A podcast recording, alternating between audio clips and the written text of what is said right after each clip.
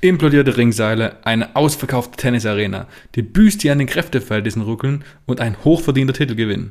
Das und noch viel mehr hat der Wrestling September geboten. Nach einer längeren Pause melden wir uns mit Heel Turn, dem Sport 1 Wrestling Podcast, zurück. Themen gibt es richtig viel. Mein Gesprächspartner ist auch endlich aus dem Urlaub zurück. Hi Martin, ich hoffe, du bist gut genug erholt, um über diesen verrückten Wrestling-Monat und über alles, was passiert ist, zu reden. Das war eine clevere, langfristige Urlaubsplanung von mir, ne? Aber, aber gut, es ist wie es ist. Äh, man muss hier ein bisschen lange im Voraus planen und äh, jetzt war es halt so, dass, das, dass ich das etwas dumm erwischt hatte. Aber umso mit umso mehr Freude blicken wir hier jetzt auf viele schöne Ereignisse zurück. Und äh, ja, hoffe. Ich, ich habe eine Zuschrift sogar bekommen, man hat uns vermisst, das hat mich gefreut. Äh, oh, das ist schön. Ja, genau. Also äh, von daher freue ich mich, dass wir dann auch jetzt wieder zurück sind. Und äh, diejenigen, die uns vermisst haben, müssen uns nicht länger vermissen. Genau. Wir müssen ja auch realistisch sagen, das, was wir jetzt hier in einem Podcast packen, wäre eigentlich der Inhalt von fünf Podcasts. Müssen wir halt fünfmal so Deswegen. schnell reden oder, oder uns inhaltlich fokussieren. Schauen wir mal. Richtig, schauen wir mal. Wir gucken einfach mal, wo es uns hinführt. Ähm, wir haben eine Guideline und da fangen wir doch gleich mal an, weil es gibt wirklich unglaublich viel. Ähm, wir haben einen verrückten September hinter uns, angefangen mit All Out, mit Grand Slam, dann hast Big E bei WWE. Stich einfach mal irgendwo rein, Martin. Wo willst du Pick dir mal eine Rosine raus und fang da an. Ja gut, ich glaube, ein bisschen fangen wir, äh, fangen wir doch mal an mit äh, Extreme Rules, weil tatsächlich war das jetzt zumindest, äh, also wir, wir, zeichnen jetzt am Montag auf, äh, das letzte Thema, was wir hatten. Und ja, eigentlich ist äh, das, das, das, Bemerkenswerte, dass äh, wie sehr sich das, wie sehr sich die Dinge auch äh, verschoben haben im September, weil ja, wie wichtig war jetzt Extreme Rules im Vergleich zu dem ganzen September, was ja eigentlich der Jahres-, äh, der Monatshöhepunkt von WWE sein sollte. Und äh, früher auch äh, konkurrenzlos das, äh, der, der Höhepunkt der, des Mainstream Wrestlings. Und ja, was war das denn jetzt? Ne? Also man hat einen. Man muss halt auch sagen, dass selbst für die WWE scheinbar der Fokus nicht auf dieser Veranstaltung lag, weil man gerade ähm, größere Sachen im Hintergrund plant, höchstwahrscheinlich äh, und offensichtlich und deswegen Extreme Rules ein bisschen kurz kam, obwohl ich die beiden Main Events doch schon nett fand. Ja, nett, aber es ist halt ungefähr genau das passiert, was, was ich mir erwartet habe. Also ich bin mit der Erwartungshaltung in diesen Event reingegangen. Okay, WWE hat zwei Selling Points in diesem Pay-per-View, äh, in diesem Pay-per-View, beziehungsweise ist ja eigentlich mehr hauptsächlich inzwischen Network-Event. Ähm, und äh, zwei über allem stehende Matches. Und bei beidem ahnst du, okay, da wird wie, äh, da werden sie sich um ein klares Finish drum herum drücken und äh, man fragt sich wie. Und äh, ja, ist passiert in beiden Fällen. In, Im einen Fall ist, äh, in einem Fall wollte man nicht Becky Lynch besiegen und nicht äh, Bianca Belair zum jetzigen Zeitpunkt besiegen und im einen äh, und in einem Fall wollte man Roman Reigns natürlich nicht besiegen und äh, den Demon Baylor auch nicht völlig kaputt machen, dass er überhaupt nicht mehr zu gebrauchen ist. Und äh, ja, das ist jetzt dabei rausgekommen. Ein zusammenkrachendes Ringseil. Ja, äh, das bleibt äh, zu diskutieren, was das für Auswirkungen haben soll, in welche Richtung das geht. Aber grundsätzlich war ich schon mal zufrieden damit, wie äh, Finn Balor dargestellt wurde. Weil man hätte ja schon bevor ich befürchten können, dass das Ganze ein bisschen einseitig wird, weil im Endeffekt hat er durch das Demon-Gimmick hier doch schon eine starke Darstellung genossen. Und ähm, ja, er hat trotz der Niederlage nicht an Stärke und Ansehen eingebüßt ja, wie man es nimmt. Ne? Also ich meine, jetzt bei dem Pay-Per-View oder generell sah er gut aus, aber ja, alles steht und fällt damit, was folgt jetzt, weil ja, meine, der äh, ich, ich meine, Finn Balor, man, es gibt nichts gegen ihn zu sagen, äh, äh, was, was er kann im Ring, das, das ist ja eindeutig und das Demon-Gimmick ist ein cooles Gimmick. Aber äh, ja, WWE hat es nicht so richtig zur Blüte gebracht. Also ich meine, letzt, letztendlich, ich war ein bisschen geschockt, wo ich neulich äh, mir mal drüber nachgedacht habe, letztendlich ist Finn Balor seit fünf Jahren im Haupt, Hauptkader. Und äh, ja, seit dem seit dem Universal-Title-Gewinn am Anfang, der, der der große Start war, ja, also natürlich war nicht die ununterbrochene Hauptkader, aber es, es gab ja das NXT-Zwischenspiel. Ähm, ja, und der Demon-Charakter ist, ja, der eine oder andere hat sich erhofft, das ist der neue Undertaker. Ist es irgendwie nicht richtig geworden, weil, keine Ahnung, für mich war das schon so ein bisschen so ein Bruch, äh, das eine Match gegen Brock Lesnar, wo äh, Finn Balor den Demon gar nicht rausgeholt hat. Warum auch immer. Das hatte überhaupt gar keine Logik. Äh, sondern einfach nur die Logik, okay, man wollte jetzt weder Brock Lesnar den Demon opfern, Brock Lesnar, noch äh, wollte man noch wollte man umgekehrt Brock Lesnar dem Demon opfern. Und äh, so hat das aber überhaupt gar keinen Sinn gemacht, weil warum sollte in dem größten Match, das Finn Balor bis äh, vor dem Match gegen Roman Reigns hatte, warum ist er nicht der Demon und äh, geht er nicht auf volle Power? Das hat halt keinen Sinn ergeben. Ja? Und äh, so, jetzt hat es Sinn ergeben äh, äh, und man hat ihn nicht schlecht dargestellt, ihn nicht schwach dargestellt und hat sich die Option offen gehalten, dass der Demon weiter ein Faktor bleibt. Ähm, fragt sich nur wie. Aber ob er, ob, ob natürlich theoretisch wäre die Option auf ein Rematch offen irgendwann mal gegen Roman Reigns, weil das ist ja, so sollte es ja eigentlich nicht laufen. Aber vielleicht kommt es auch nicht so. Vielleicht war das jetzt auch einfach nur die Ausrede, um zu sagen, naja, okay, jetzt ist der Demon halt mal Finn Bella aus dem Weg geräumt und diese Übergangsfehde zwischen dem, der Hauptfehde Roman Reigns gegen Brock Lesnar ist damit halt jetzt beseitigt. Und was halt, wie du schon sagtest, was damit fällt, ist, was passiert jetzt. Mhm. Im Endeffekt muss ja irgendwas dahinter stecken, dass dieser Ringseil kaputt gegangen ist. Das heißt, irgendjemand hat auf den Demon abgesehen gehabt. So habe ich es interpretiert. Und wer das sein soll, keine Ahnung. Was man da machen will, keine Ahnung. Ich habe schon in meiner verwegensten Theorie überlegt, ob man nie vielleicht im Hintergrund irgendwas mit Bray Wyatt gemacht hat und der zurückkommt, weil im Endeffekt hat man jetzt wieder so im, im innerhalb des Matches wieder auf rote Lichter gesetzt. Das gab es letzte Mal, glaube ich, bei Rollins gegen ähm, Wyatt in Hell in a Cell vor knapp zwei Jahren. Also mir kommt irgendwie die, die ähm, Similarities, die Gleichheiten zwischen beiden Charakteren werden irgendwie gerade aufgetischt. Ich kann mir das überhaupt nicht vorstellen, wie das funktionieren soll, wie man ihn zurückholt, aber das, was mir in den Kopf gekommen ist. Mhm. Ja, mir kommt auch in den Kopf, äh, großer Engel, äh, Roman Reigns wird angefahren, wer ist der Attentäter und am Ende ist es Eric Rowan. Hm. Ja, ähm, also es, es, es kann in alle Richtungen gehen, sagen wir es mal so. Ja. ja. Also ich will dir nochmal klarstellen, ich rechne nicht damit, dass Bray Wyatt zurückkommt, mhm. aber es war mir von der bildlichen Nähe her, kam es mir sofort in den Sinn. Mhm. Ja, das ist ja auch, äh, war ja auch eigentlich der, äh, die erste Andeutung, die sehr geschickt gemachte Andeutung des Demon-Charakters, wo einfach nur man kurz das rote Licht gesehen hat, äh, bevor, nach der Niederlage von des, des normalen Finn Bella. Das war ja schon sehr geschickt und da hat man ja auch in den Social-Media-Reaktionen gesehen, dass die Leute Wer, äh, also klar, wer erfahren ist, hat gemerkt, okay, es ist, es ist der Demon, aber der eine oder andere hat dann natürlich auch dann gleich Bray Wyatt ins Gespräch gebracht, ob das vielleicht die Alternative ist, ja. Aber ja, also ich kann mir Bray Wyatt nicht wirklich vorstellen, weil letztlich es gab ja auch schon mal die Fehde Bray Wyatt gegen Finn Balor und sie war nicht gut. Das war ein Desaster, das war das Ende äh, von Finn Balor ja. im Hauptkader für eine Weile. Ja, ähm, ja. aber ja. mal sehen. Also ich, ich bin wie immer optimistisch, dass man was mit ihm anstellt. Nicht auf Main, Main Event Level, weil da ist bei SmackDown halt der Laden zu, offensichtlich. Aber irgendeine geile Boah, wäre es ja auch dafür, offen jetzt im Draft, ne? Das äh, darf man ja, nicht vergessen, richtig, stimmt, die, Option, die Option steht ja offen. Ja, ja. Stimmt, das ist richtig, ja. Mal sehen. Mal sehen, es kann viel passieren. Aber du bist ja schon kurz darauf eingegangen, aber ich will nochmal ein bisschen expliziter auf das Match drauf zurückkommen. Bianca Belair gegen Becky Lynch, wie zu erwarten, ein gutes Match, unterhaltsam, funktionieren, funktionieren gut beide miteinander. Ähm, dann natürlich wieder ein, hat man sich einfach gemacht mit dem Ende. Sascha kommt reingerannt, gerannt nach zwei Monaten, feiert ihr Return, attackiert Bianca und attackiert dann gleich Becky hinterher. Jetzt entweder endet es in der Sascha gegen Becky Fade und Bianca geht zu Raw oder wir haben eine Triple Threat Fade. Muss ich sagen, ich bin mit allen Optionen zufrieden, weil diese drei ist einfach gut. Die können, die reißen mich mit. Ich bin investiert in egal wie die Fäde aussehen wird. Ich habe Lust, die drei im Ring zu sehen, zwei in welcher Konstellation auch immer, weil die erzählen eine gute Story und die machen mir Spaß. Ja, ich sehe sie gerne im Ring, schaue ihnen gerne zu. Ich bin nur immer noch nicht so komplett auf hinter der Becky Lynch Shield Turn und äh, als Babyface gegen Sascha, äh, gegen, gegen Bianca. Die Konstellation kann sich ja noch ändern. Aber ja, ich äh, halte es immer noch für, ein äh, für einen Fehler und äh, für eine kurzsichtige Entscheidung, Becky Lynch zum Heel zu turnen, weil für mich ist sie von einem äh, etablierten Babyface und einem Star-Babyface, der wirklich auch gezogen hat. Was natürlich eine Herausforderung gewesen wäre, das jetzt nach dem Comeback äh, wiederherzustellen. Das äh, darf man auch nicht vergessen, das wäre jetzt auch nicht selbstverständlich gewesen. Aber für mich ist sie zu einem ja, nicht so besonderen Heel geworden. Ähm, Ist den ich jetzt nicht Heel? so herausragend finde. Ja, klar ist sie Heal. Also das finde ich schon, äh, mich die Zuteilung ist ist schon eindeutig für mich.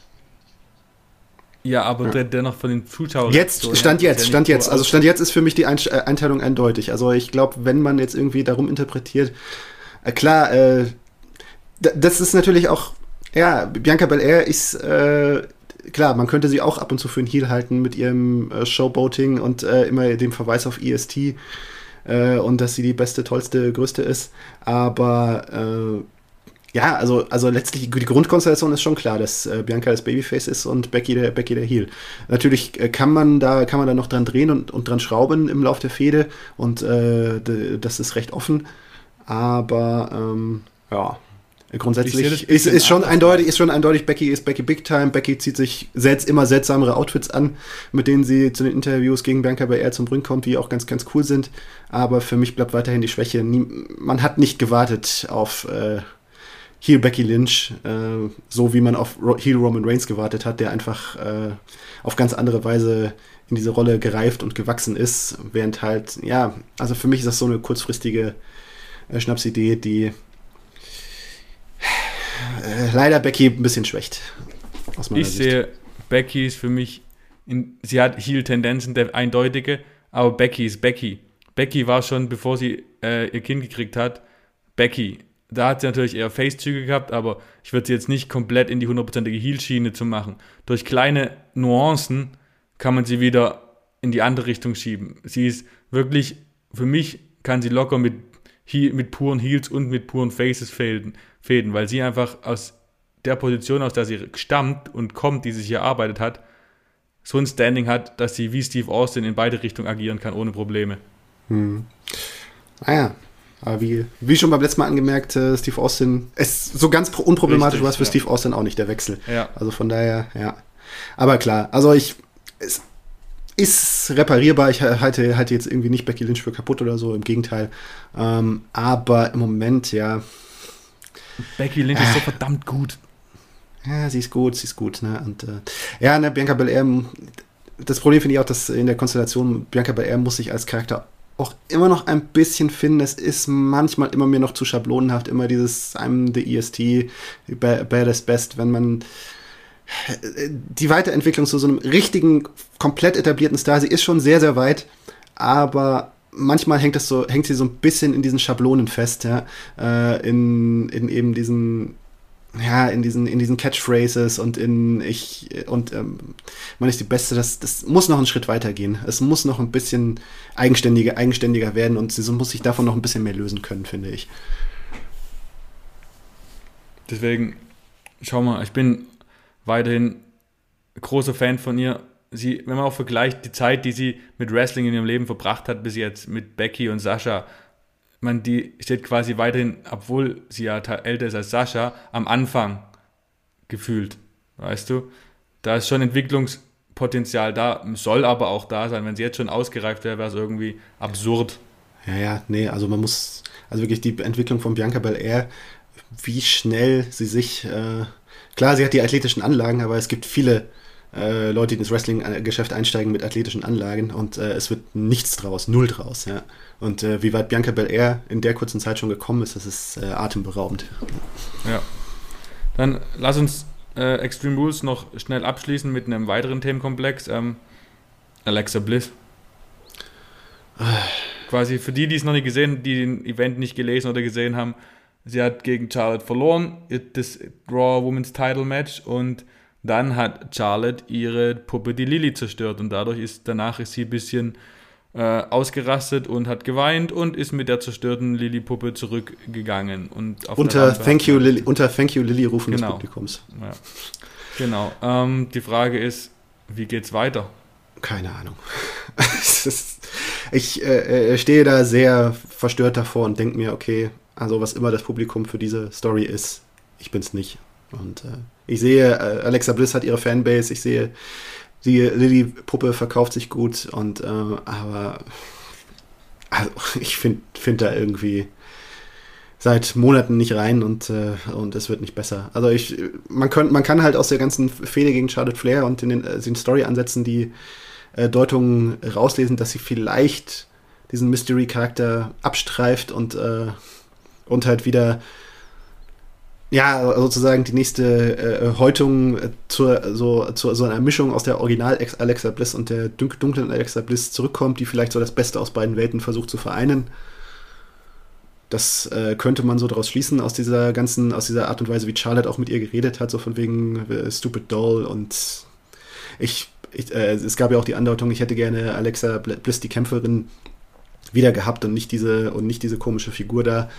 Ähm, ja, ist alles etwas, ich weiß nicht, ob da weitergehende Planungen in der Hinterhand sind. Es wirkte, also es, es wirkte alles etwas skurril, weil äh, man fragt sich so von wegen, okay, also es, wirkt, es wirkt teilweise so, als hätte Charlotte wirklich gar keinen, also auch die Charlotte, die echte Person, wirklich gar keinen Bock auf, auf diese Fehde.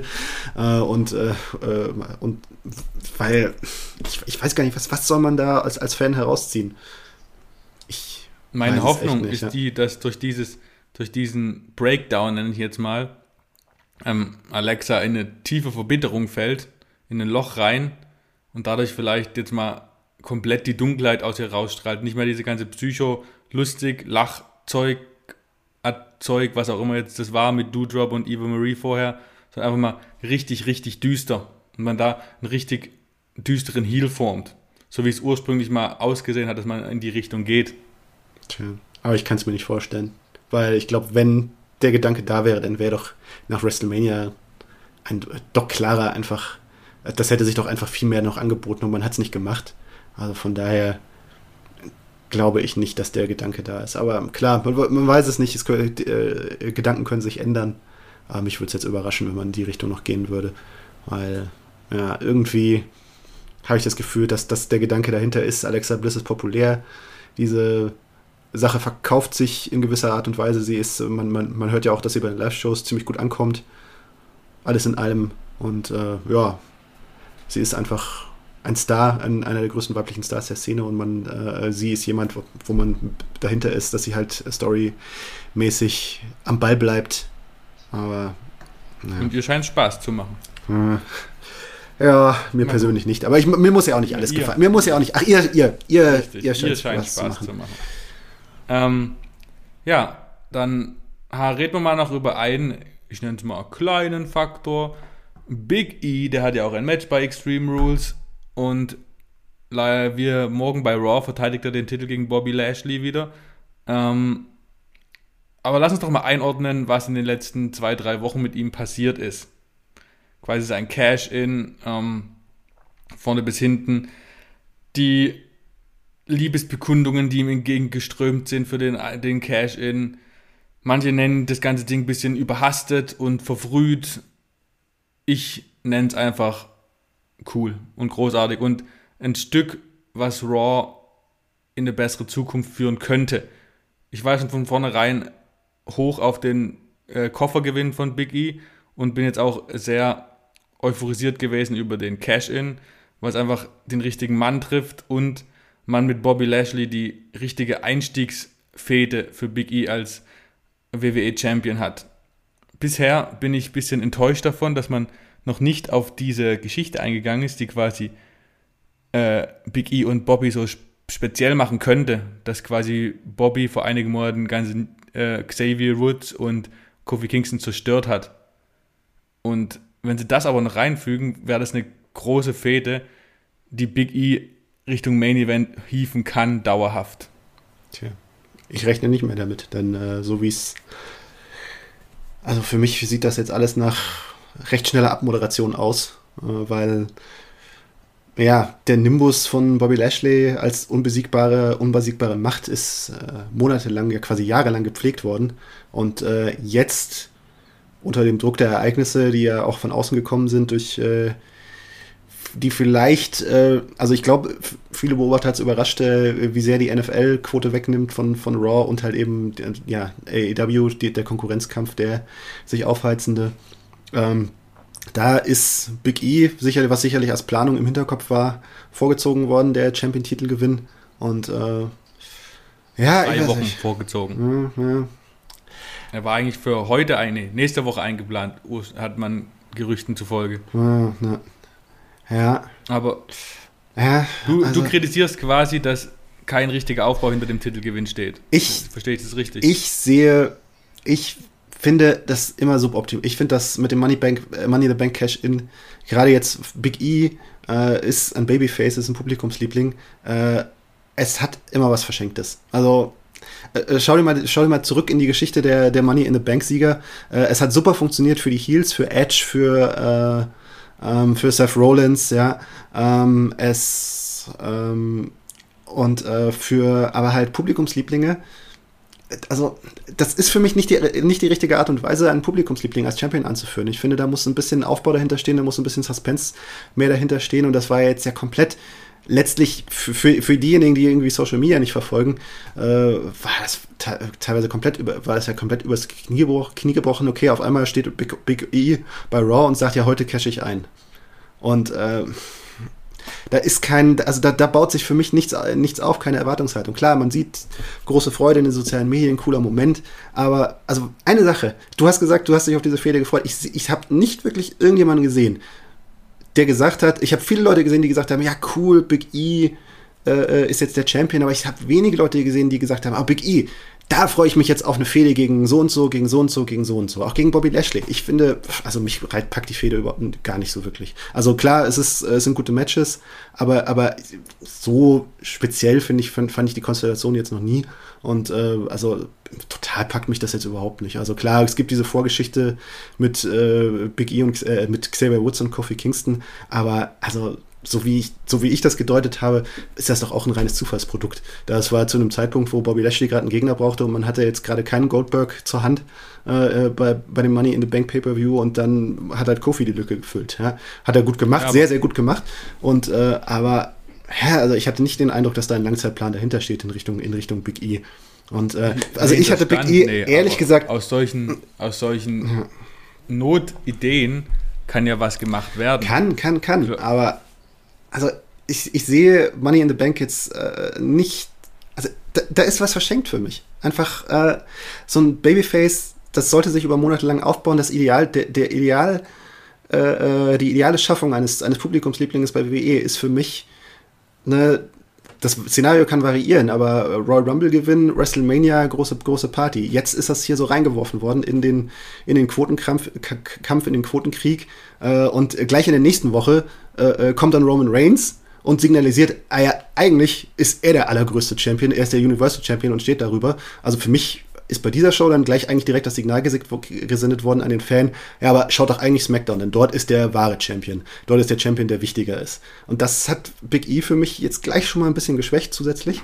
Und äh, ja, also, und dann auch diese Bobby Lashley. Jetzt, jetzt hat er zwei Jahre lang, Monate lang ist sein Nimbus da aufgebaut worden und jetzt hat er gleich, äh, äh ist er da gleich wird von Roman Reigns gepinnt, wird von Bobby Lashley jetzt in dem Six-Man-Tag bei Extreme Rules clean gepinnt und äh, das, der ganze Nimbus ist dahin. Und wofür? Also, also das, nachdem er anfangs noch geschützt worden ist durch diese Verletzung, Verletzung bei dem Money in the Bank Cash-In, äh, wo man eigentlich, wo mein erster Gedanke war, oh Gott, holt er sich den Titel schnell wieder zurück, weil jetzt ja nicht nur die Ausrede vorgeschützt wird, okay, er wurde überrascht von Money in the Bank, sondern er war auch noch verletzt.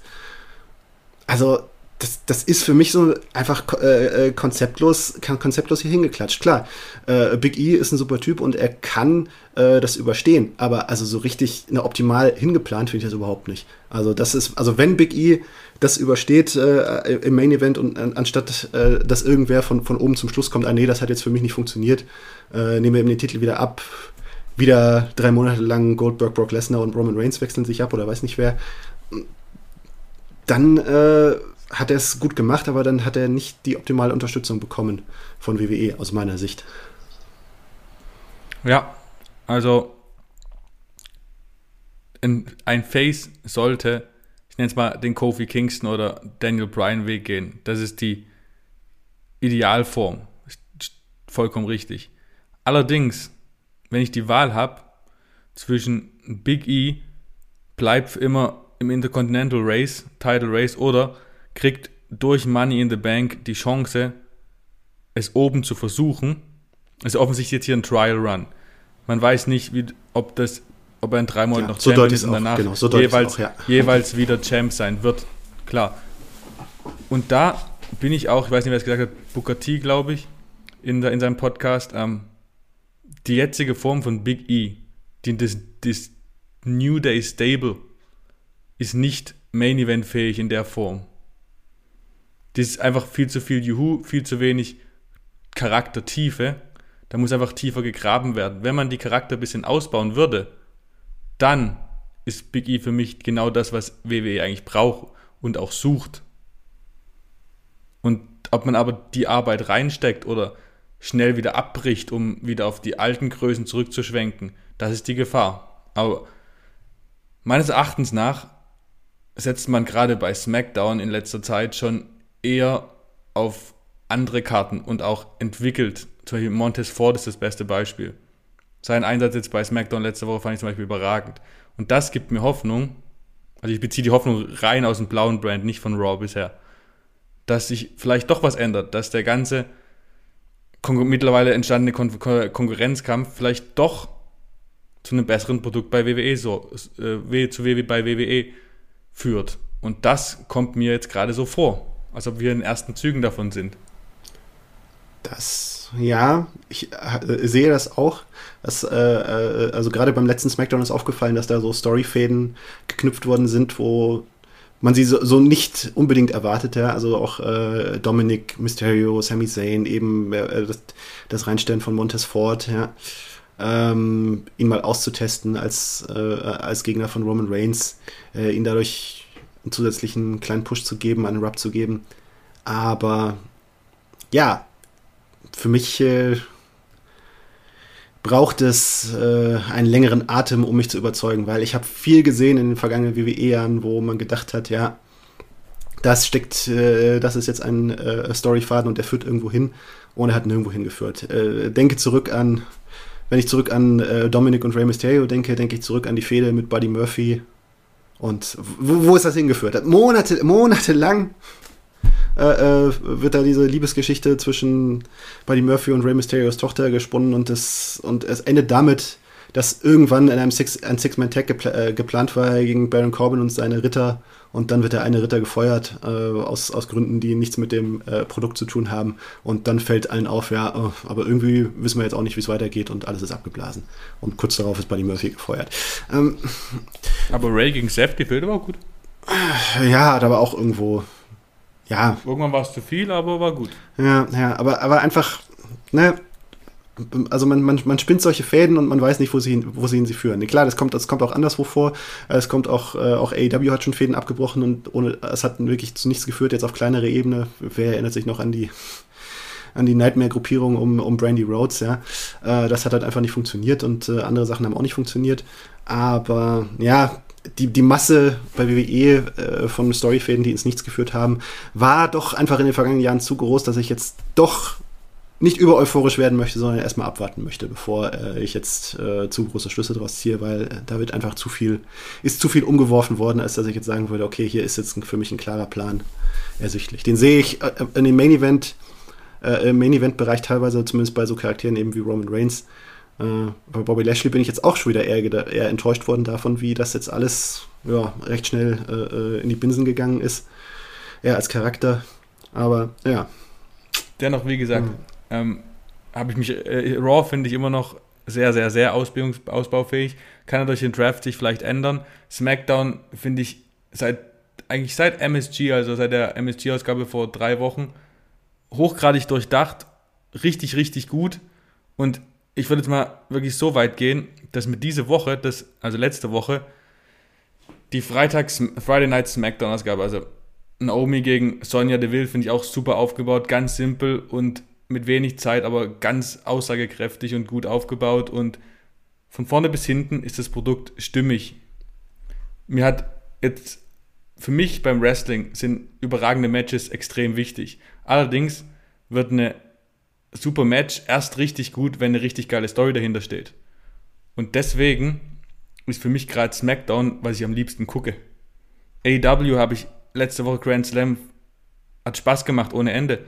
Aber mir fehlt bei AEW gerade auch diese großen Fäden. Es gibt zum Beispiel bei AEW in diesem Jahr außerhalb von MJF gegen Jericho keine essentiell riesengroße Fäde, die mich wirklich mitreißt. Das sind die Matches und die Momente, zurzeit, die mich mitnehmen und auf die Reise schicken und das jede Woche gucken wollen. Aber was gibt es denn für extraordinär gute Fäden, gerade bei AEW? Oh ja. Ja, das ist, ja gut, aber da, da ist dann die Frage, definierst du eine gute Fehde nur darüber, dass das halt irgendwie äh, eine Fehde sich über einen längeren Zeitraum erstreckt, äh, man die, die, Konse die äh, beiden Gegner sich immer wieder begegnen. Äh, also für mich gehört da mehr dahinter und gehört da auch, ist, hat das für mich auch eine tiefere Definition. Und äh, dort äh, ist für mich bei AEW schon letztlich, letztlich mehr los. Klar, es gibt mehr diese, bei WWE gibt es mehr diese klassischen Fädenkonstellationen. Zwei Leute begegnen sich immer und immer wieder, das Finish, Finish Das variiert. ist und schlimm. Gibt, ja, ne, aber Ich rede aber davon, wir sagen, Ruby Soho kommt bei All Out, ja, wird gefeiert, cool, yeah. Dann treffen sich einmal im Ring, dann Tag Team Match oder was war es die Woche später bei Dynamite, Ruby gewinnt gegen Jamie Ader und dann gibt es bei Rampage dieses wirklich, wirklich, wirklich gute Wortduell zwischen beiden, ja. Und dann war es das jetzt durch. Weißt, ich bin stri- strikt dagegen, wie es, W- wie es die WWE macht mit Duell Nummer 15, die beiden gegeneinander, sondern einfach, wie es bei Sami Zayn gegen Rey Mysterio, worauf es hinausläuft gerade, das ist das beste Beispiel. Dass die quasi jetzt alles aufgebaut wird, er dann Dominik auf seine Seite zieht und so hast dann in, keine Ahnung, bei Survivor Series oder bei TLC das finale Match zwischen Rey Mysterio und Sami Zayn oder im Endeffekt bei WrestleMania dann vielleicht auch Rey Mysterio gegen Dominik, wenn es im besten Fall so läuft, ja. Und solche langfristigen, sich aufbauenden Fäden, ohne es vorher schon rauszuhauen. Und das fehlt mir bei AEW gerade. Da wird halt. okay, aber was ist mit Cody Rhodes, Malachi Black zum Beispiel? Das, das ist ein gutes Beispiel. Das, das ist Mhm. eine gute Fäde, stimmt. Ja. das hat ja auch äh, am, besten am besten funktioniert bei äh, Grand Slam, neben dem äh, Omega, Omega Danielson Match, der halt, äh, ja, naja, äh, also ich finde ich, ich stimme dir nicht zu, denn ich, ich sehe bei AEW, es, es, es gibt halt mehr Fäden, also Story, Stories, die halt äh, über die, das klassische Konzept so einer äh, Zwei-Parteien-Fehde hinausgehen. Ja, das, äh, das, die ganze The Elite, das ist eine große Langzeitstory. Mit Hangman Page im Hintergrund, das ist eine große Langzeitstory. Britt Baker von der Rosa ist eine Langzeitstory. Ähm, wo die Dark Order ist eine Langzeitstory. Äh, also da ist, äh, da ist viel im Hintergrund am Laufen und äh, ja, der Wechsel, es, es, es ist viel mehr personeller Durchlauf, es sind mehr gegen Thunder Wechsel. Rosa im Hintergrund. Ja. Das ist ja. Äh, Britt Baker gegen Thunder Rosa war mit dem Lights Out Match damals und seitdem gibt es das eigentlich nicht mehr. Irgendwann wird es halt wieder aufgenommen. Da kann man jetzt so tun, als ob das dann weitergeführt wird, aber für mich ist es einfach ein Restart. Da macht man jetzt Pause, sechs Monate oder ein Jahr oder wie auch immer und dann geht es weiter. Das ist jetzt für mich kein Aufbau, der da, der, der, der da getätigt wird. Naja, letztlich ist die entscheidende Sache ja, dass du äh, den Charakteren treu bleibst. Ne? Also wie Britt Baker als, als Charakter einfach immer weiter ausgebaut wird, äh, sodass die, sodass das nächste Match gegen Thunder Rosa oder, oder gegen wen auch immer, der dann als nächster, äh, der da wirklich, äh, ja, der dann irgendwann dran ist, diese Regentschaft zu beenden. Also das finde ich als Langzeitprojekt viel spannender als jetzt. Ich finde es ich find's spannend, also ich verfolge es mit mehr Interesse als jetzt zum Beispiel in dem Fall Becky Lynch gegen, gegen Bianca Belair, weil das ist für mich berechenbarer. Aber was Britt Britt Baker, äh, die Langzeitstory, wie sie aufgebaut wird, also ich, für mich ist da mehr Suspense und Stimmigkeit drin. Äh, und also ich verfolge das mit mehr Interesse. Ich meine, das sind da unterscheiden sich die Geschmäcker und deswegen hat man ja die Wahl.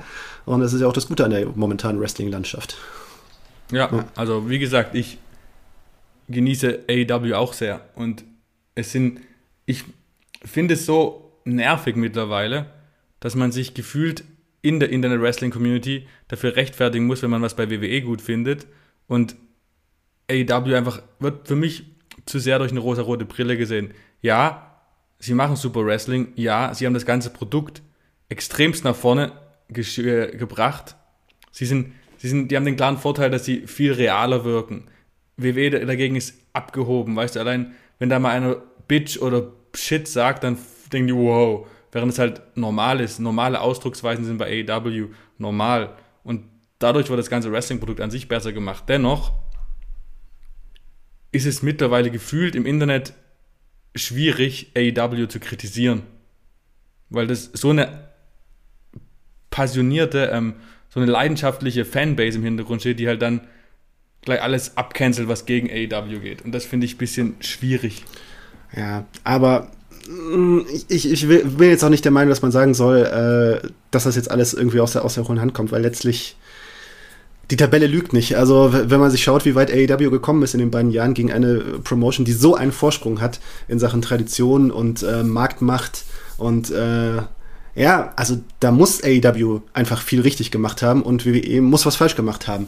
Und äh, dass da gerade, dass da, natürlich kann da, kann da schnell ein Ungleichgewicht entstehen. Ich denke mir auch öfters so, wegen, komme ich eigentlich wie der totale WWE-Hater rüber, wenn, wenn man halt so Kritik übt. Äh, weil ich bin ein kritischer Mensch, ich sehe auch äh, bei AEW Sachen, die, die, die mir nicht gefallen, aber ähm, bei WWE ist einfach äh, als, als einer, der äh, irgendwie mit so einem Fable für so äh, langfristige Logik, wie ich sie zum Beispiel auch, äh, ja, in so der, dem Produkt der äh, Crockett Promotions in den 80ern gefunden hat oder bei Ring of Honor in den 2000er, die frühen Jahre unter Gabe Sapolsky. Äh, das oder, oder New Japan auf, auf der reinen Wrestling-Ebene, ja, dass da einfach so eine langfristige Logik drinsteckt, ja. Also wenn man dafür ein Fable hat, also dann will man bei WWE halt tausende Sachen zu kritisieren, ja, und das ist halt, das, da, da tut man sich wirklich ein bisschen schwer damit. Und äh, ich, ich sehe, WWE hat andere Interessen, hat, hat, hat andere Maßstäbe und äh, sie kriegen ja auch äh, äh, die paar wesentliche Sachen, also so, so wie eben in Richtung WrestleMania. Da habe ich selten irgendwie einen Kritikpunkt da, daran, dass das so eine richtig gute, hingebuckte Show, eine große Show da dann auch funktioniert. Aber im Alltag, ne, im Alltag so die Raw und, und SmackDown, finde ich, gebe ich dir recht, ist gerade ist auf einem besseren Weg. Aber im Alltag läuft das halt öfters, öfters mal schief mit äh, ja, eben Storyfäden, die ins Nichts führen. Und ja, auch diese so eine gewisse Oberflächlichkeit und man Ideen, die man schon hundertmal gehabt hat und die kommen immer wieder. Äh, jetzt auch beim neuen NXT, äh, wo, wo, du auch schon wieder gesagt hast, oh Gott, wird die Idee jetzt wieder aus der, aus der Mottenkiste geholt. Und äh, ja, das, das, das hat schon alles nicht äh, äh, klar, äh, äh, es kann äh, abdriften und es sollte nicht in irgendwie so ein Gehate abdriften, so von wegen, äh, das äh, und in diese, in diese Nummer, die einen schauen nur noch AEW und beschimpfen ungesehen alles, was bei WWE läuft und die anderen äh, WWE-Fans machen immer diese ewige Nummer, so von wegen sagen, ja, hier sind ja nur ehemalige WWE-Stars bei AEW und ohne WWE wäre das nichts, was halt auch unfair ist, weil natürlich Voll. Ja, wer, wer hat sich, wer, also wie willst du, wie willst du eine äh, Mainstream-Promotion aufbauen, einfach in der Lage, wie sie ist, ohne frühere WWE-Stars? Hast ja, keine, hast ja gar keine Chance. Sonst wäre der Kritikpunkt, boah, da liest du ja nur Leute, die keiner kennt. Was soll mich das interessieren? Wie, ja. Was spricht denn dagegen, Leute, die bei der WWE schlecht eingesetzt wurden oder die Lust auf AEW haben, nicht dort aufzunehmen? Also es ist ja ein totales Hanebüchen-Argument zu sagen, dass, die, dass es nur aus Ex-WWE-Lern besteht, weil holy moly, Malakai Black ist ungefähr 10.000 Mal besser als äh, Alistair Black. Also, und da, da, ist die Liste ja lang. Und deswegen stimme ich dir vollkommen zu. Also, ich will jetzt hier nochmal klarstellen, ich, ich gucke AEW enorm, enorm gerne. Genau wie ich SmackDown enorm, enorm gerne gucke. Und wie ich NXT enorm gern geguckt habe. Ähm, aber ich, ich habe keine Lust mehr darauf, ständig lesen zu müssen, AEW macht das besser als WWE und WWE ist eh viel cooler als AEW, sondern genießt einfach beides, kritisiert äh, das eine, kritisiert das andere, aber hört doch bitte mal auf, das eine mit dem anderen irgendwie ständig miteinander einzubashen aufeinander. Seid froh, dass Wrestling besser ist als, letzt, als vor zwei Jahren. Aber, und da habe ich einen anderen Twist, weil ich sage, dadurch, dass ständig miteinander verglichen wird und die beiden beide Seiten unter, unter Druck sind, also ich meine, nur dadurch wird es besser. Also, weil also wenn, wenn, wenn du WWE konkurrenzlos alleine lässt und niemals, kriti und, und äh, niemals kritisierst und äh, also so, da hat sich ja schon einiges eingeschlichen bei WWE, äh, dass sie ein paar Sachen machen, einfach weil sie einfach weil sie es können und weil Fans lange keine andere Wahl gehabt haben. Und äh, ich glaube, so langsam dämmert gibt's, äh, äh beobachte ich auch einen gewissen Dämmerungsprozess, okay, so kann es nicht weitergehen. Man muss äh, die Fans auch wieder ein bisschen mehr respektieren. Also einfach so Sachen wie falsche Werbung, ja, Ankündigungen von Wrestlern oder Wrestlerinnen, die dann gar nicht da sind, obwohl man weiß, dass sie nicht da sein werden. Ja, das äh, ständige Umschmeißen der Cards. Ähm, das sind einfach Sachen, die könnte sich eine äh, Liga, die nicht in der Position von WWE ist, gar nicht erlauben, ja, weil sie würde ja sofort alle Fans verprellen und äh, nur dadurch, dass WWE so ein Tanker ist, der halt äh, äh, so viel Tradition und so viel, so viel Basis sich aufgebaut hat, äh, können die sich so, solche Sachen auch erlauben. Ja? Und äh, das wäre, das ist das gute Entwicklung, die gute Entwicklung an der Konkurrenzsituation. Vollkommen recht. Naja. Aber das muss man ja nicht immer im Internet extremst ausbreiten. Konkurrenz belebt das Geschäft, mhm. vollkommen richtig. Ohne AEW wäre WWE jetzt wahrscheinlich noch tausendmal schlechter als es ist. Ja. Deswegen sind so viel besser, wenn enormst- sie, wenn sie gefordert froh. werden, ja, auch wenn man. Genau. Ja. Enormst froh, dass AEW da ist, weil sie erstens ein überragendes Produkt machen, Ja. an dem ich Kritik habe. Klar, das gehört dazu. Und WWE ist dadurch deutlich besser, zumindest SmackDown zum jetzigen Zeitpunkt. Und da habe ich auch Kritikpunkte und die äußere, auch, äußere ich auch, aber immer dieses Gegeneinander Hate, da, boah, äh, da geht mir immer die Kraft aus. Ja, Wie wärst du, wie wärst du äh, durch den Monday Night War gekommen, sag ich mal? Ja, zum Glück gab es da noch kein Twitter. Das wäre, ich glaube, dann wäre der Monday Night War auch anders verlaufen, weil äh, das, das hältst du nicht durch. Also nicht umsonst, äh, nicht umsonst äh, äh, haben ja auch WWE und AEW, also speziell AEW fällt ja auf, dass sie auch gar nicht so öffentlich gegeneinander bashen und sich shooten, weil das wäre, das wird ja, du hättest ja nur, nur, nur noch, müsstest du das bei Twitter immer wieder einfangen.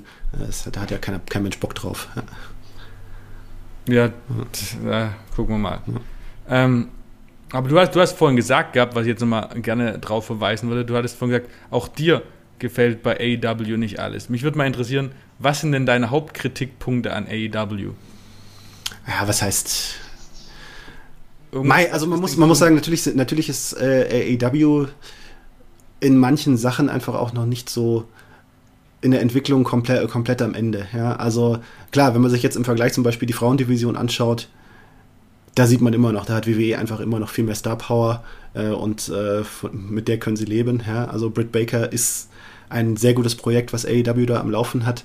Ähm, da jetzt äh, weitere Pole zu schaffen, das ist jetzt natürlich die lang langfristige Aufgabe. Ruby Soho, guter Anfang, ja. Vielleicht äh, ist sie beim Publikum noch besser angekommen, als sie selber prognostiziert haben. Und jetzt, ja, muss man mal schauen, ob, ob sie vielleicht derjenige ist, der, der doch ja, der dritte, zu, zur dritten Kraft da aufgebaut wird. Also auf jeden Fall hat sie äh, andere Frauenmatches, also hier so diese Anna Jays und Jade Cargills und dieser Welt, da tue ich mich immer noch ein bisschen schwer damit, äh, dafür langfristiges Interesse aufzubringen. Das, das ist einfach noch mehr, da muss ich einfach noch mehr entwickeln, ja. Und ähm, ja. Ja, ansonsten verfolge ich es Obwohl aber weiter, verfolge ich es aber weiter, verfolge ich es aber weiter, weiter mit Spannung, was dabei, was dabei herauskommen wird aus dem AEW-Produkt in, den- in den kommenden Monaten, denn da geht äh, schon auch noch einiges und äh, ja, ich bin auch noch nicht so, ich bin auch noch nicht so ganz schlüssig, wo jetzt zum Beispiel die Titelregentschaft von Kenny Omega enden wird, ob da doch, ja, ob da Hangman Page sich doch hinten anstellen muss, weil einfach die, äh, der Wirbel von. Ja, aber es wäre, ich finde, vor ein paar Wochen hat es, glaube ich, Dave Meltzer in seinem äh, äh, Observer Radio gesagt, von wegen so, es wäre vielleicht persönlich bitter, aber letztendlich muss AEW an sein Geschäft denken. Wenn Brian Danielson, wenn CM Punk sich mehr anbieten einfach als Ablösung für Kenny Omega, dann muss man das machen, weil man muss als äh, äh, ähm, als Wrestling-Liga an sein Geschäft denken und nicht an daran, ja, wer verdient es hier jetzt in dem Moment. Wer verdient es jetzt in dem Moment? Wieso sagt man dann, äh, Siege und Niederlagen äh, sind wichtig und dann kommt Brian Danielson, hat jetzt ein Unentschieden und kriegt dann bei Full Gear möglicherweise sein Titelmatch Möglicherweise, wir wissen es ja noch nicht. Wir wissen es ja noch nicht. Dann, ja, aber äh, ich sage bloß, es wäre ja komplett, würde ja alles kaputt zunichte machen, was man in den letzten zwei Jahren aufgebaut hat. Äh, nicht, ja gut, okay, aber Ausnahmen bestätigen die Regel. Also und von daher, also ich meine, Brian Danielson ist eine Au- Ausnahmeerscheinung und äh, dies, äh, es wurde ja auch nicht einfach so, äh, das, das Match einfach nur so hingebuckt, sondern Brian Danielson sagt selber, äh, stellt sich selber hin und sagt, ich weiß, ich habe noch kein Titelmatch verdient, aber ich will zeigen, dass ich der Beste bin und äh, lockt Kenny Omega somit dann damit herein. Da ist ja eine Story, die darauf aufbaut, äh, auf den auf den Fäden, die die ansonsten geknüpft worden sind. Und äh, also wenn man das äh, berücksichtigt, wenn man es einfach nicht als absurdum führt, jetzt diese Sieg-Niederlagen-Bilanz, aber es gibt nicht, es muss Ausnahmen von der Regel geben, weil sonst buckt man sich durch diese, äh, äh, ja, sonst macht man das ja auch zu einer Phase, in die man sich äh, in, in eine Sackgasse buckt. Das ist, ist ja auch nicht der Ziel Ich war in der Übung. Ja. Tag Team Division vor den Lucha, am Ende von den, äh, am Ende, bevor die Lucha Bros gewonnen haben, ein bisschen so fand ich. Da haben die Young Bucks Woche für Woche quasi neue Contender weggebatscht. Das fand ich auch ein bisschen übertrieben nachträglich. Ähm, aber ja, ich, ich stimme dir zu. Brian Danielson gegen Kenny Omega um den Titel wäre überragend. Ich habe bloß die Befürchtung bzw. die Angst, dass ähm, die Talente von AEW, nennen wir sie jetzt mal Hangman Page, Sammy Guevara, abgesehen von seinem Titelmatch, das er jetzt hat, was er sicherlich nicht gewinnen wird, jetzt ein bisschen die Tischkante runterfallen. Weil die Gefahr ist gegeben, dass Leute quasi nicht mehr das Standing haben durch die Neuankömmlinge, das sie vorher hatten. Und dadurch, ich, ich sehe es zum Beispiel nicht, wie ein Pack zum Beispiel Titelträger werden könnte. Ja, okay. Ich sehe es auch nicht. Aber dann ist Pack halt nicht gut genug. Ja, dann ist es da so. ist es so, ja. Also ich meine, das, das gehört auch zum, äh, zu, einer Entwicklung einer, zu einer Entwicklung einer Liga, ja. Also äh, wer nicht das Tor, also AW, äh, um bei AW umzustehen, musst du auch einfach bald das Total Also ich meine, schon jetzt äh, ist der Titel ja vorbehalten gewesen, Ausnahmeerscheinungen wie Chris Jericho, John Moxley, Kenny Omega, ich meine, das ist ja auch keine Laufkundschaft, ja. Aber ähm, wer da in diesen Kreis vorstoßen will, jetzt noch mehr denn je, äh, der muss einfach alles überragen. Ne? Und für andere, wie jetzt für einen Pack, äh, wird äh, äh, mit Blick auf die Qualitäten, die er hat, sicherlich ein Platz, äh, ein weniger wichtiger Platz gefunden werden. Aber ja, ich sehe auch schon, ich, ich sehe schon die ersten Leute da auch hinunterfallen. Ja, Brian Cage, hm finde ich, äh, tut sich schwer. Lance Archer hat, war auch schon so ein Kandidat, aber der ist jetzt gerade durch diese NJPW-Partnerschaft, hat er gut gerade seine Nische wieder gefunden mit Minoru Suzuki. Hilft, ja. also, also, solche, auf solche Ideen muss man halt weiter zurückgreifen, um, äh, um Leute beschäftigt zu halten. Also äh, das, da finde ich, da, da, macht aber AEW für mich dann schon einen ganz guten Job, äh, eben diese Gefahr dann zu bannen. Aber ja, Leute, die halt na, nicht, nicht alles mitbringen, klar, der ein oder andere fällt ja durchs Raster. Es ist auch in der Personalpolitik sieht man es ja. Also keine Ahnung, ich habe jetzt nicht den Eindruck, äh, ja, ich meine, ein, ein, guter, ein guter wie Buddy Murphy zum Beispiel, der jetzt eigentlich sicher ein Kandidat gewesen wäre, der scheint da nicht zu landen bei AEW, stand jetzt. Und äh, ja, das ist, ja, daran zeigt sich, äh, dass AEW wächst und äh, nicht jeder kann da mitwachsen. Ja. Richtig. Aber apropos wachsen, ähm, wir haben noch eine kleine Sache vergessen, Baby. Ha. Adam ähm, Cole. Ich habe ja hochgradig dafür plädiert, dass Adam Cole bei WWE zum Star werden könnte im Main Roster. Dennoch sind seine Argumente für einen Wechsel zu AEW einfach mehr als äh, verständlich und wahrscheinlich für den Wrestler Adam Cole auch deutlich besser, muss ich jetzt zugeben. Dennoch scheint er damit zufrieden zu sein, also scheint er, mit, scheint er sich damit zufrieden zu geben, vorerst erstmal eine untergeordnete Rolle einzustellen. Aber wenn man sieht, wie over er ist, ist es nur eine Frage der Zeit, bis er der Top-Guy in der Promotion ist. Ja, also nachdem ich es gesehen habe, nachdem ich so äh, seinen Einschlag gesehen habe, ist mir schon so bewusst geworden. Also vorher haben wir über, über CM Punk Brian Dennison uns wund diskutiert ja? und äh, so ein bisschen ist Adam Cole da so ein Anhängsel gewesen, so fängt, ah, oh Gott, wie kriegt AW den auch noch unter? Aber wo ich den habe einschlagen sehen, in den, in den ersten Wochen habe ich mir gedacht, boah, ey, Adam Cole ist in einer gewissen Anzahl von Jahren ist er vielleicht größer und wahrscheinlich, oder wahrscheinlich größer als alle anderen, ja, die angekommen sind. Davon ja. ist auszugehen, ja. Weil. Ich habe. Ja, also, aber man, man, man sieht an der ganzen Sache auch, äh, ja, NXT, das, das war schon was wert. Ja? Also was, äh, äh, was, was, was WWE da geschaffen hat und jetzt äh, letztlich wieder drangegeben hat. Ja? Adam Cole ist einfach als etablierter Star gekommen, der bewiesen hat, dass er bei NXT vor 20.000 Fans äh, Headline konnte. Ja? Und äh, in der Ro die Rolle, die dort äh, WWE damals noch hatte, jetzt läuft das ja wieder auf klare Entwicklungsliga hinaus und, äh, und auf das Vorführen von Ideen, die halt andere sich ausdenken. Ja, klar, da passt Old MCO jetzt nicht mehr rein und äh, da ist es die perfekte, ja, da ist AEW sozusagen die perfekte, die perfekte Weiterentwicklung, dass er da darauf aufbaut, wo äh, daran anknüpft, was er anderswo aufgebaut hat. Natürlich auch äh, im Independent-Bereich, also ich meine, das ist ja ein organisch wachsender Charakter, Adam Cole, der ja auch schon zu WWE mit einem gewissen Ruf gekommen ist und äh, den er bei WWE weiter aufge aufgebaut hat bei NXT und bei AW. Also da sehe ich nach oben gerade absolut kein Limit. Und äh, ja, wenn man hört, was äh, ne, der eine oder andere äh, zweifelt dran. Ich glaube persönlich zweifle nicht an der Meldung, dass das im Gespräch gewesen sein soll, dass Adam Cole halt äh, die Idee von Bruce Pritchard, Schrägstrich Vince McMahon gewesen sein soll. Bei WWE, naja, machen wir ihn doch, psch, psch, psch, machen wir ihn mit einem anderen Namen zu einer, zu so einem äh, und machen so eine äh, Verbindung mit Keith Lee, wo er so, ja, also, ja, also wenn das stimmt und es hat sicherlich andere Ideen gegeben, aber dann, dann, dann sieht man auch so das für mich veraltete Mindset, das da bei den WWE Power Stat B noch ist, dass man sich denkt, ja, okay, Adam Cole ist halt so ein Leichtgewicht. Und ja, man muss immer drum kämpfen. Und die Leichtgewichte müssen bei WWE immer kämpfen. Und äh, ja, also keine Ahnung, ne? Also warum, warum kommt irgendwer, der, der diese Szene bei AW gesehen hat, auf die Idee, so von, ja, man muss seinen Namen wechseln, weil er heißt ja genauso wie Michael Cole. Hm. Es ist, ja. Da, da, da versteht man dazu. die Welt nicht mehr. Ja, wenn, ja. Klar, falls das alles doch nicht stimmt, dann nehme ich alles zurück, aber gut, wahrscheinlich wird es keiner nachweisen können, aber ja. Dennoch stehe ich dazu, zu dem, was ich auch in den letzten Folgen immer gesagt habe. Für mich ist Adam Cole mhm. Der beste Wrestler, das beste Gesamtpaket, was Wrestling zu bieten hat und der kommende Superstar der Branche. Ähm, ja, es ist so ein bisschen, also für mich ist er der, der, moderne Shawn Michaels. Und, äh, also, ja, ist richtig. Stell mir vor, Shawn Michael, äh, WWE hätte Shawn Michaels im Money Night War verloren. Desaster. Boah, also da, weiß ich, da weiß ich nicht, was dann gekommen sind, wäre, ehrlich gesagt. Ja, also. Das sind äh, Entwicklungen, die man noch nicht abschätzen kann. Ja. Ich weiß nicht, ob da ein Bron Breaker vielleicht dagegen äh, gesetzt werden kann. Keine Ahnung. Der scheint ist ja auch sehr verhoffnungsvoll. Die Leute schon auch Bock auf den zu haben und er ist so richtig gut offensichtlich. Ja, ja. ja absolut, aber das ist einfach an diesem ganzen NXT, das neue NXT und die, die Personalpolitik, wo sich eigentlich ja letztlich durch die Shows, die man schon gesehen hat, eigentlich sich alles bestätigt hat, was man an Hintergrundberichten gelesen hat. Also, äh,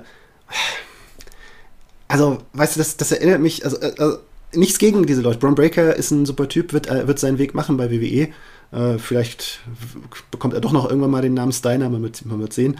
Aber äh, es ist so, also für mich, keine Ahnung, vergleichs mit einem, stell dir vor, du bist ein Plattenlabel und dein Boss sagt, ja, ich finde Rapmusik doof. Ja, ich will Gitarrenmusik. Zu, einer, zu guter Musik gehört jemand, der Gitarre spielt. Ja? Und du, ja, das ist dieses, das ist das neue NXT. Gitarre, Gitarre, Gitarre. Ja? Big Man, Athleten, athletisch, Football-Hintergrund, Ringer-Hintergrund, kommt vom College. Äh, sie werden so ein bisschen als die, ja, es sind so Hüllen, in die man was reinfüllt. Ja? Äh, gut aussehende, gut aussehende Hüllen und man füllt da seine eigenen Ideen mit rein. Mit kreativ, vom Gimmick her und vom Wrestling-Stil, den man, den man halt als, als Vision hat, weil man der Meinung ist, so von wegen, ja, wir sind wir und, äh, und was von woanders kommt ja, ne, dann, und dann ist dann, steht dann am Ende da so ein Von Wagner und erzählt in so einer Promo, ich bin 1,95 Meter groß, ich bin 115 Kilo schwer, aber ich bin ein ungewöhnlicher Mann. Ich bin der amerikanische Great Kali. Äh, also ein, ich bin ein und I'm an unconventional man, ja. Also wenn du eine Bewerbung kriegst von einem äh, äh als als Firmeninhaber von und in der Bewerbung steht, ich bin kein Bewerber wie jeder andere, da weißt du doch, okay, du bist ein Bewerber wie jeder andere und dir fällt nicht ein, was an dir besonders ist. Ja, ja. ja. das ist richtig. Also ja. ich finde auch das ganze Konzept von NXT hm. 2.0 äh, schwierig. Mittlerweile ist man, glaube ich, noch in einem Übergangsprozess, wo man noch äh, äh Leute hat, die ähm, vom alten NXT übrig sind und da noch eine gewisse Gewichtigkeit haben. Die Frage ist, was passiert mit jemand wie Isaiah Swerve Scott, mit Johnny Gargano, mit Kyle O'Reilly, mit Pete Dunn in drei Monaten. Mhm. Ja, also für mich zeichnet also sich klar ab. Angst also werden. wenn die jeder, jeder, der halt irgendwie, auch Kyle O'Reilly, ja, jeder steht vor der Wahl, finden sie sich ab damit, äh, der edle Spielertrainer, äh, so eine Art Spielertrainer zu sein äh, für die neuen NXT-Leute, für die neuen NXT-Crop. Ähm, äh, oder hast du selber noch Ambitionen. Weil wenn du selber Ambitionen hast und nicht eben in dieses NXT-Raster passt, dann schaut es im Moment einfach schlecht aus bei WWE. Und Im Moment, die, die, der Fokus liegt auf im Moment. Weil wie oft ändert Vince McMahon oder wer auch immer da seine Entscheidung trifft, wie oft wird die Entscheidung geändert? Und dann in sieben Monaten reden wir wieder drüber, dass immer wieder alle AEW-Stars abgeworben werden sollen. Heißt, es kann ja, es kann ja von heute auf morgen sich ändern. Jetzt sind wir gerade da. Ich würde es nicht überinterpretieren. Es ist schon extrem gerade, ja.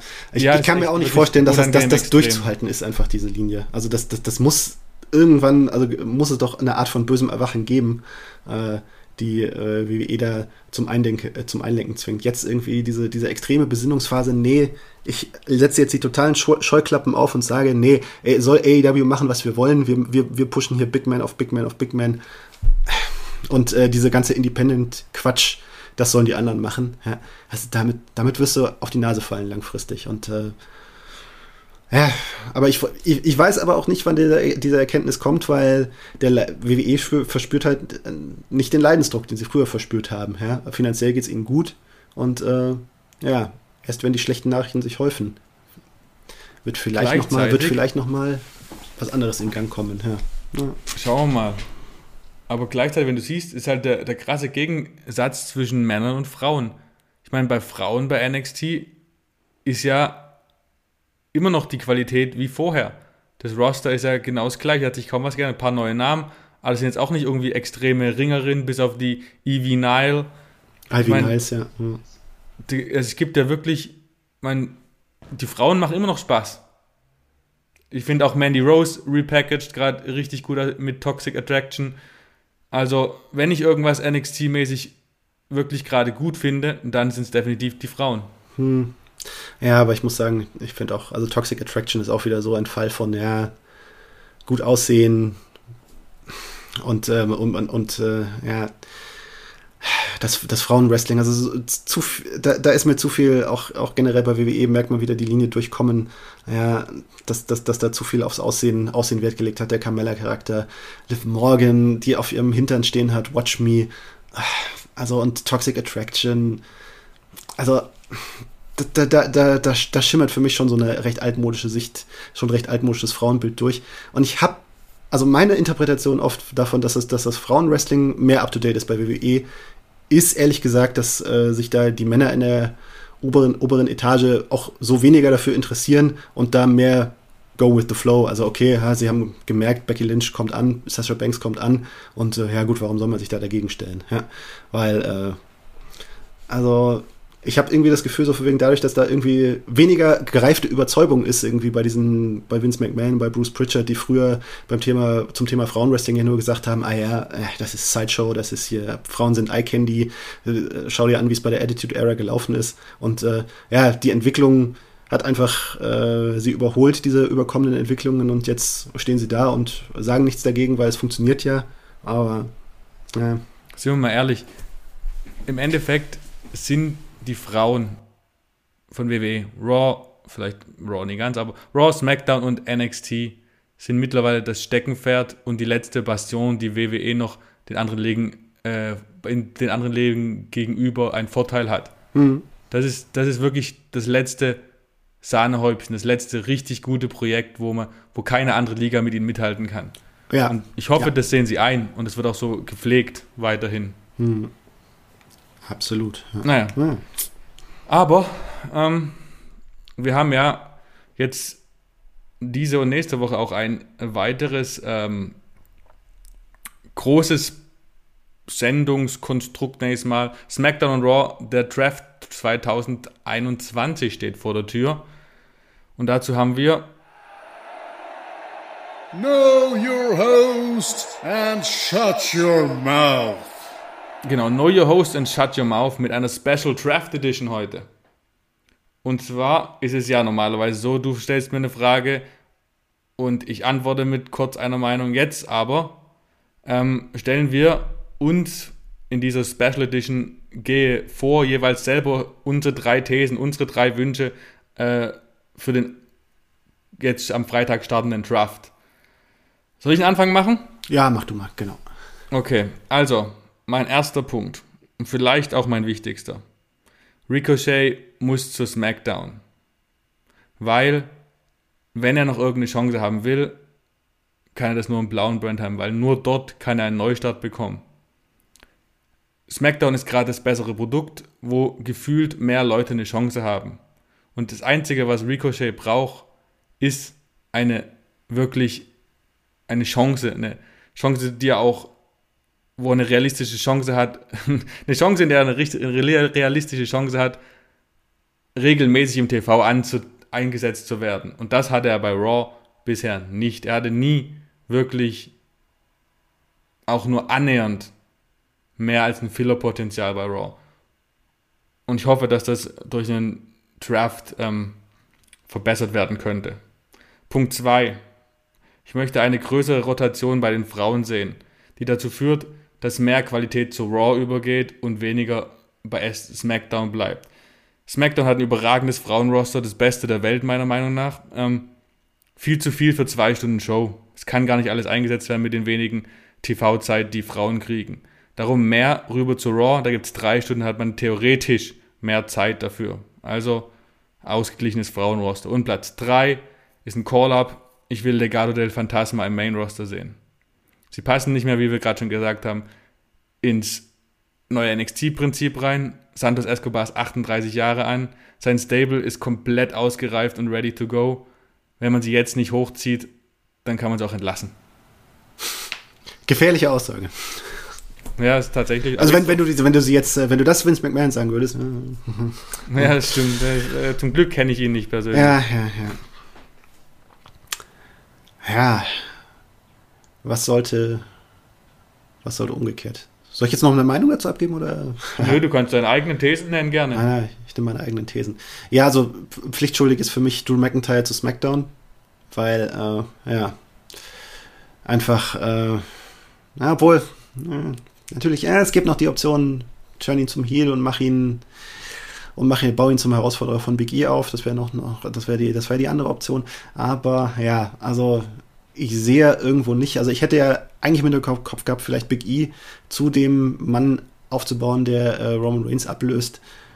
Ich schätze mal, äh, es wird stattdessen Drew McIntyre sein, weil ich sehe eigentlich gar, gar, kein, gar niemand anderen am Horizont und äh, der, von dem man weiß, dass er WW überzeugt. Und äh, ja, letztlich ist Drew McIntyre derjenige, mit dem man vielleicht nochmal versuchen wird, ihn nochmal auf ein nochmal höheres Level zu, Level, Level zu bringen und äh, dazu ist jetzt eigentlich der äh, Trade zu SmackDown und langfristig für die Gegenüberstellung mit Roman Reigns dann notwendig. Und äh, ja, wenn das nicht funktioniert, funktioniert es nicht, aber schauen wir mal. Ja, Finn Balor muss zu Raw, weil ich sehe nicht, äh, also jetzt, wo er, wo er eben an Roman Reigns gescheitert ist und äh, Roman Reigns auch in anderen Sachen ja, mit anderen Sachen beschäftigt ist, äh, um Finn Balor, wenn der Demon, wenn Finn Balor, der Demon-Charakter, noch eine Chance haben will, äh, weiter zu reüssieren, dann äh, ist ein Wechsel zu Raw eigentlich unumgänglich. Ja. Und der dritte Wunsch, äh, ich glaube, es ist, ja, also ich, einer aus der, aus diesem, aus diesem, aus diesem Trio äh, Sasha, Sasha Banks, Bianca Belair und Becky Lynch wird, wird beziehungsweise muss zu Raw gehen. Ich glaube, es ist Sasha. Und äh, es, es macht, macht, wahrscheinlich auch, macht wahrscheinlich auch am meisten Sinn. Aber, weil ich kann mir irgendwie nicht vorstellen, dass, dass, dass alle dort bei SmackDown verbleiben, weil es braucht, ja, ich finde, du hast recht, es braucht eine Rotation. Und einer der Stars wird rübergehen. Vielleicht wäre es, wäre es aber auch sogar noch mal, noch, noch mal mutiger, Becky Lynch zu Raw, zu, zu Raw gehen zu lassen, oh, weil sie vielleicht. Titelwechsel, Titelwechsel wieder reinbauen, oder? Ah, ja. Also, und den Titel Regentschaft wieder verschenken. Noch ein Titelrun mehr für Charlotte, einfach so geschenkt, wie letztes Jahr bei New Day. Ja, das ist wirklich, also da braucht es wirklich. Äh, das war der größte Unfug aller Zeiten. Ja, einfach äh, Charlotte Flair braucht, braucht andere, braucht andere Gegenspielerinnen, als sie jetzt bei Raw hat. Sie braucht eine starke Gegenspielerin. Und ja, ich bin wirklich noch. Man kann für alle Argumente, man kann für alle drei argumentieren, aber eine von den drei muss es sein. Ja. Das ist ja das Schöne beim Draft. Da gibt es immer schön zu spekulieren. Was dann eintrifft, ist wieder eine andere Geschichte, aber man kann schön viel spekulieren. Ja, womit wir bei unserem traditionellen letzten Punkt der Show waren. Die drei Thesen of Doom. Genau, drei Thesen of Doom.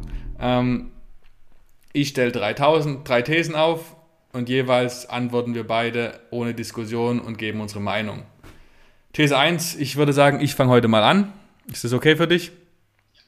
Also, These 1 ist, Okada Kazuchika sollte das G1 Climax 31 Turnier gewinnen. Ähm, für alle, die es nicht wissen, G1 Climax ist das wichtigste Wrestling-Turnier des Jahres, äh, ist von New Japan Pro Wrestling und wird gerade, läuft gerade zur Zeit. Äh, meiner Meinung nach sollte Okada es gewinnen, ja, weil er ist obwohl er schon der absolute Superstar in Japan ist, erst 33 oder 34 und verglichen mit allen anderen wichtigen Teilnehmern jung. Er hat das letzte Mal 2014, glaube ich, gewonnen und erst 12 und 14, also wäre es sein dritter Sieg. Es gibt keinen Mensch, äh, keinen Mann in dem Turnier, der äh, das, den gleiches Ranking hat wie er und noch in dem Alter ist. Er ist seit Januar letzten Jahres hat er einen Titel verloren im Tokyo Dome bei Wrestle Kingdom und seitdem steht er nicht mehr im Fokus. Es ist wieder Zeit, den besten Wrestler in New Japan und den besten Wrestler der Welt ähm, ins Titelgeschehen zu holen. Und die Zeit ist reif. Hm. Ja, denke ich ähnlich drüber. Also ich weiß nicht, vielleicht, wenn, wenn, wenn irgendwie ein besserer Plan in der Hintergrund, Hinterhand ist für G1, äh, dann lasse ich mich davon auch gerne überzeugen. Aber ich bin auch der Meinung, auf jeden Fall sollte Okada beim Tokyo Dome im Main Event stehen, weil äh, ja einfach zuletzt wurde recht viel experimentiert mit nicht ganz so etablierten äh, Champions und äh, Okada als einfach der Go-To-Guy von New Japan, äh, der jetzt vielleicht auch, wenn New Japan sich wieder öffnet, auch ähm, und äh, wieder international vielleicht mehr machen kann, die Partnerschaft mit AEW ein bisschen mehr ausbauen kann. Dazu braucht es einen starken Okada, weil er einfach die Überfigur dort ist. Und äh, ja, da muss er gestärkt werden. Und äh, da wäre das äh, ein Gewinn bei G1 und äh, ein Weg in den Tokyo Dome ein probates Mittel dazu. Gut, so sind wir uns einig. Dann äh, These 2, lieber Martin. Kevin Owens und Sami Zayn sollten nach ihrem Vertragsende zu AEW wechseln. Da fange ich an? Ja, gerne. Ja.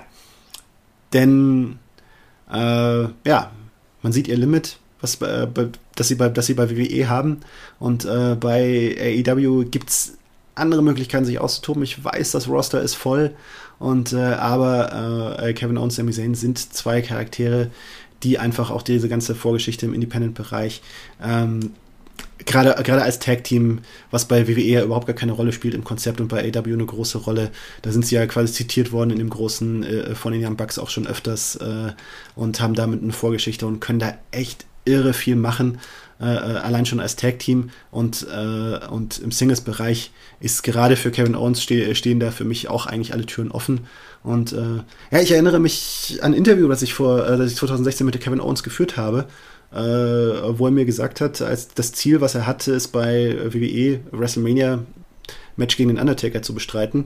Und äh, da steckt ja auch nur so eine gewisse Aussage dahinter, äh, dass er sich da eben auf einem gewissen Level, ein gewisses Level bei WWE erreichen will. Und äh, das hat er nicht erreicht. Er war Universal Champion, aber er ist beiseite geschoben worden, eben für diese noch höher stehenden Leute, für eben Goldberg, Brock, Lesnar. Und ähm, ja, also realistische Hoffnungen an diesem Status was zu ändern, würde ich mir jetzt in seinem Alter nicht mehr machen, auch wenn er einen gewissen Respekt genießt bei Vince McMahon, das merkt man. Aber ja, also für seine Karriere läge ich ihm auf jeden Fall einen Wechsel nahe. Und Sami Zayn einfach, äh, passt da einfach gut dazu und äh, kann vielleicht bei AEW auch noch ein bisschen mehr erreichen. Also, ich sage ganz klar, Kevin Owens, ja. Gerade auch äh, mit dem Hintergrund, die du gesagt hast, aus dem Independent. Er hat die Stable-Historie bei mit Mount Rushmore Stable mit den Young Bucks und Adam Cole. Er ist einfach prädestiniert dafür. Er wird dort funktionieren. Kevin Steen wäre ein Traum. Die Leute würde eskalieren. Und er wäre auch, Entschuldigung, dass ich noch reinquatsche, aber äh, er wäre ja auch der ideale erste Sieger für den Owen Hart Cup. Das wäre mein Punkt, den du mir jetzt vorgegriffen hast. Danke dafür. Ah. Ähm, ja. Äh, also ja, Punkt. Sami Zayn hingegen weil, äh, weil er ein Riesenfan von Owen Hart ist und äh, der genau. sein Sohn auch nach Owen benannt hat. Ja. Und daher auch der Name Kevin Owens. Ja. Ne? Genau. Ähm, Sami Zayn auf der anderen Seite. Ähm, kann ich mir auch gut vorstellen, dass er geht. Würde mich nicht überraschen. Fände ich auch vollkommen okay und legitim und gut. Allerdings kommt es mir so vor, dass seine Rolle in der in WWE ihm ganz gut taugt als The Great Liberator. Ist ein unterhaltsames Gimmick. Er hat Perspektiven, die gefühlt qua nicht mal annähernd Main Event sind, aber er wird nicht irgendwie von Fehde zu Fehde reingeschmissen, sondern bei ihm wie Kevin Owens, sondern er hat irgendwie ein Grundgimmick, was ihn vorantreibt. Ich weiß nicht, ob ihm das reicht, keine Ahnung, aber ich kann mir vorstellen, dass er bleibt, beziehungsweise bleiben will. Bei KO kann ich es mir nicht vorstellen. Also sollten beide gehen. Kevin Owens ja, Sami Zayn, nein. So. Ähm, äh, dritte These.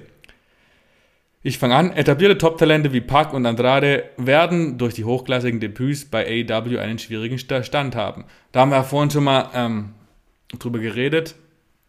Und ich muss sagen, ja, weil sie einfach nicht das komplette Paket sind. Sie für drei Stunden Show pro, pro Woche reicht es halt nicht mehr, um eine gewichtige Position in den TV, im TV zu kriegen. Haupttitelrun ist nicht mehr drin. TNT-Title, klar, geht. Ist das vielleicht, ich weiß nicht, ob das der Anspruch von Andrade zum Beispiel ist, kann ich mir vorstellen, dass der dann schnell deprimiert wird und sich beschwert. Ähm, ich glaube, die werden drunter leiden. Auch in Miro kann ich mir vorstellen, dass der, wenn er seinen Titel abgibt, dann auch ein bisschen straucheln wird.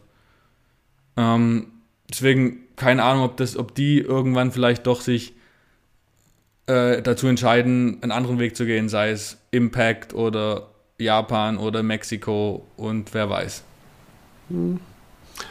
Ja, jein, würde ich, würd ich mal sagen. Das, es ist halt einfach von Fall zu Fall.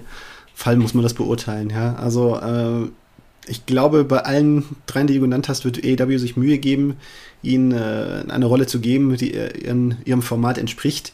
Äh, klar, äh, Pack, ich habe es ja schon gesagt, ich sehe Pack jetzt nicht so als auf, auf, auf World Champion World Champion Ebene. Äh, das, ist, das wird so ein Balanceakt bleiben, ob man für ihn immer die Rolle findet, äh, die seinen Ansprüchen entspricht. Bei Andrade, äh, da finde ich, da würde ich immer vorsichtig sein, den würde ich jetzt nicht abschreiben und nicht unterschätzen. Der hat, äh, für, ich glaube, das ist ein Slow Burn, ja? also der ist nicht so von 0 auf 100 wie Malachi Black, aber äh, in dem Charakter steckt schon Potenzial und äh, gerade, ja, es muss sich ein bisschen langfristiger entfalten. Und äh, aber ich, ich, glaube jetzt auch äh, mit Blick darauf, dass äh, AEW auch die lateinamerikanische Community im Blick hat und äh, der Versuch, langfristig so einen richtigen lateinamerikanischen Star zu schaffen, äh, was auch äh, der Anspruch von Andrade ist, das hat er mir ja auch äh, mal in der persönlichen Begegnung gesagt, dass er der eben diese, diesen Wunsch hat, in Eddie Guerreros Fußstapfen zu treten, äh, was man ja auch äh, AEW Rückgriffe darauf jetzt schon mehrere genommen hat mit Vicky Guerrero. Äh, da scheint irgendwie die Chemie ja nicht gestimmt zu haben. Äh, oder, oder eben mit Chavo Guerrero, der, wo man nicht weiß. Und äh, Ric Flair, tja, wäre wahrscheinlich jetzt der ideale Ersatzmanager gewesen, aber das hat sich, glaube ich, jetzt auch erstmal erledigt durch diese ganze Dark Side of the Ring-Geschichte. Aber, also, Andrade würde ich nicht abschreiben, da bin ich unsicher. Die, der, langfristig sehe ich da schon Potenzial drin. Aber klar, ja, für diese Miros, Brian Cages in dieser Welt ist ein Kampf. Ist, ist, ist ein Kampf für alle und äh, nur die Starken werden überleben. Beziehungsweise nur die Starken werden in die Region vorstoßen, in die ein Adam Cole vorstoßen wird, in die ein CM Punk, ein Brand Janissen jetzt schon sind. Es wird sicherlich, äh, es wird viel Mühe aufgewandt bei AEW, äh, keinen, keinen zu kurz kommen zu lassen. Aber immer möglich wird es nicht sein. So sieht's aus. Und das war ein äh, annehmbares Schlusswort, mit dem wir uns verabschieden und ich verweise gerne nochmal auf unsere Social Media Kanäle. Facebook ähm, erreicht mich bei Instagram Heelturn Markus, bei Twitter Heelturn Markus. Ähm, dich, Martin? Äh, bei Twitter Wrestlerzähler, Instagram gibt es noch, noch Erzähler Martin den Account. Genau. Genau, und gerne folgt unserem Podcast, wenn er, uns, wenn er euch gefällt, über alle gängigen Podcast-Seiten. Gibt uns ein Ranking bei Apple Podcasts oder wo auch immer man ranken kann. Ähm, danke fürs Zuhören. Äh, es gibt die nächste Ausgabe, wird es höchstwahrscheinlich nächste Woche geben. Da habe ich einen ganz, ganz, ganz interessanten Interviewgast für euch. Ähm, ich untertreibe nicht, wenn ich sage, es wird groß. Oder? Mhm, mal sehen. Wäre geil. Ähm, ansonsten hören wir uns wieder und ich wünsche Good Fight, Good Night.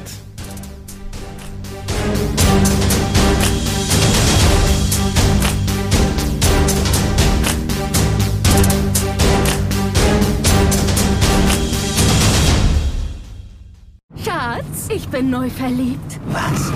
Da drüben. Das ist er. Aber das ist ein Auto. Ja, eben. Mit ihm habe ich alles richtig gemacht. Wunschauto einfach kaufen, verkaufen oder leasen. Bei Autoscout24. Alles richtig gemacht.